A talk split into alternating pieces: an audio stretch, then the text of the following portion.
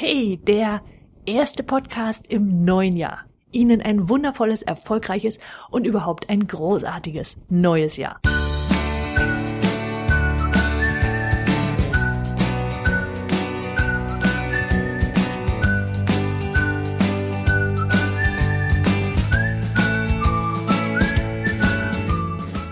Sie nach den Feiertagen, nach einem Urlaub oder einem intensiven Wochenende nicht so recht zurück in den Arbeitsalltag finden, dann sind Sie damit nicht allein.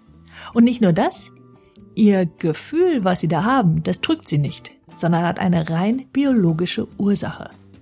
Und bevor ich Ihnen erkläre, woran das liegt, damit Sie verstehen, was Sie dann tun können, um das Gefühl zu verändern und schneller in den Arbeitsalltag zurückzufinden, es gibt dazu noch einen Trick, den Sie anwenden können und der es ihnen so leicht macht, wieder in den Arbeitsalltag zurückzukommen, dass sie sich wahrscheinlich vorkommen, als würden sie schummeln. Bevor wir auch zu diesem Trick kommen, der den folgenden Rat erst richtig wirkungsvoll werden lässt, hier eine überaus wertvolle Regel. Diese Regel fußt auf einer Studie, von der ich leider jetzt nicht mehr weiß, wo ich sie gelesen habe. Allerdings nutze ich sie und sie hilft mir derart, dass ich seitdem ich das weiß, noch genauer plane. Und seitdem ich mich daran halte, komme ich auf angenehme Weise jeweils wieder in den Tritt und wieder in meine normale Arbeitsgeschwindigkeit und ich bin sicher, Ihnen wird es ähnlich gehen. Und zwar lautet diese Regel, für jede Woche, die Sie aus Ihrem normalen Rhythmus rausfallen, entweder durch Feiertage oder durch einen Urlaub, geben Sie sich einen vollen Tag, um wieder in den alten Rhythmus hineinzukommen. Und das geht auch, wie Sie gleich hören werden, wenn Sie angestellt sind. Aber nochmal, wie Sie das rechnen. Also für zwei Wochen Urlaub planen Sie zwei Tage ein. Und diese zwei Tage nutzen Sie dann am besten für Tätigkeiten, die für Sie nicht sehr anstrengend sind. Also am besten eignen sich Routinetätigkeiten. Das Geheimnis ist, dies bereits vorab zu planen und nicht bis auf den letzten Drücker zu warten, weil dann beginnt der erste Tag gleich wieder mit Full Power. Sie starten am ersten Tag nach Ihrem Urlaub, den Feiertagen oder einem langen Wochenende also nicht sofort mit Tätigkeiten, die ihre gesamte Aufmerksamkeit erfordern, denn diese nutzen sie während ihrer Routinetätigkeit nämlich für etwas anderes. Und das ist dann der ultimative Kick, um leicht wieder zurückzufinden. Also, würden Sie aus einem Urlaub kommen, könnte eine Routinetätigkeit sein, zum Beispiel die Wäsche noch zu machen oder auch die kommende Woche zu planen oder auch den Schreibtisch aufzuräumen. Für mich gehört zu diesen Routinetätigkeiten übrigens auch die Buchhaltung. Ich bin damit relativ gut auf dem Laufenden, das heißt, die strengt mich nicht besonders an. Und es ist keine Arbeit, die von mir viel Denken erfordert. Und Kreativität ist ohnehin an der Stelle verboten. Das heißt, ich muss dabei nur einigermaßen konzentriert sein.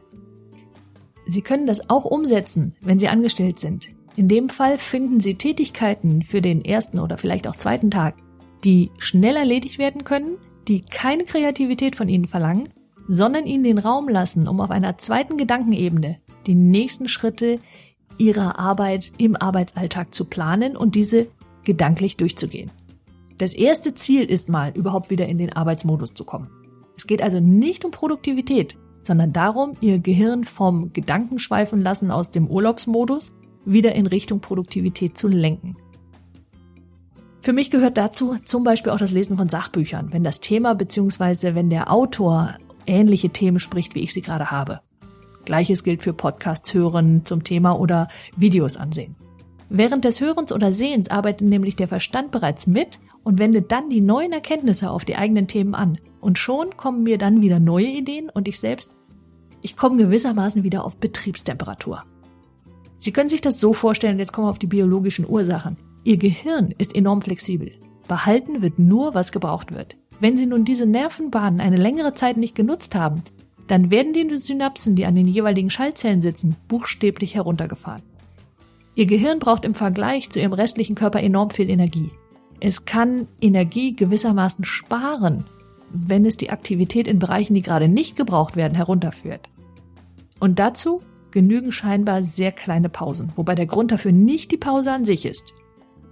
Also wenn Sie zum Beispiel ein spannendes Wochenende hinter sich haben, dann führen die positiven Gefühle, die mit diesen Dingen einhergehen, die sie an dem Wochenende tun, nahezu umgehend dazu, dass ihr Gehirn sagt, das ist wirklich wichtig. Es ist jetzt Gott sei Dank nicht so, dass diese Nervenbahnen oder Synapsen sofort im Nirvana verschwinden. Die sitzen da noch recht lange quasi auf Abruf. Das heißt, in dem Moment, in dem Sie sie wieder brauchen, werden sie wieder aktiviert. Das braucht nur ein klein wenig Zeit. Wenn Sie nun diese Zeit mit Routinearbeiten überbrücken, laufen diese Nervenzellen buchstäblich wieder warm. Also der Motor wird gewissermaßen wieder angeworfen. Voraussetzung ist allerdings, und jetzt kommt der ultimative Trick für müheloses Einarbeiten.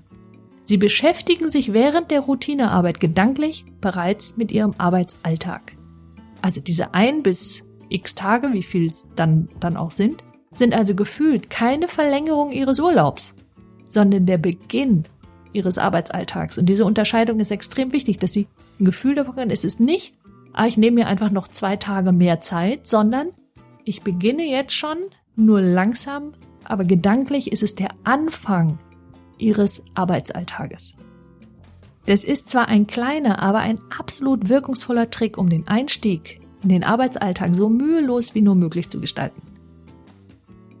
Das bedeutet, es macht sehr viel Sinn, bereits am Sonntagabend gedanklich durch die Woche zu gehen.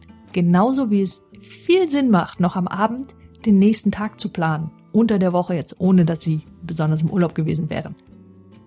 Jetzt ist offen gestanden so, dass ich das nicht immer hinkriege. Ja, wenn ich am Sonntagabend nicht zu Hause bin oder wir ein Wochenende unterwegs waren, dann nutze ich diesen Trick allerdings insofern, als dass ich den Montagmorgen für die Wochenplanung nutze, sodass ich dann gefühlt spätestens Montagmittag und meistens dauert es dann nicht so lange, wieder voll drin bin. Ja, und den Anfang diesen Jahres habe ich genutzt für die Planung vieler neuer Projekte in 2015. Das heißt, auch hier ist es ja so, dass wir was abschließen und dann den Blick wieder in die Zukunft wenden. Und ich habe für dieses Jahr, 2015, viele, viele neue Pläne. Hatte ich erwähnt, dass neue Ideen umzusetzen eine meiner liebsten Beschäftigungen ist? Ich bin geradezu besessen davon, Themen zu bearbeiten, die Ihnen helfen. Und dafür brauche ich letztlich Ihre Hilfe. Denn wie soll ich sonst wissen, was Sie gerne hätten? Ja, welche Themen wären für Sie hilfreich? Als Podcast, aber auch ein bisschen intensiver, vielleicht als Webinar. Und es wäre total klasse, wenn Sie dafür die Kommentarfunktion unter diesem Podcast nutzen. Und zwar finden Sie die auf www.sandra-eversberg.de Schrägstrich mehr minus Motivation oder Sie schreiben mir eine E-Mail an info at sandra-eversberg.de.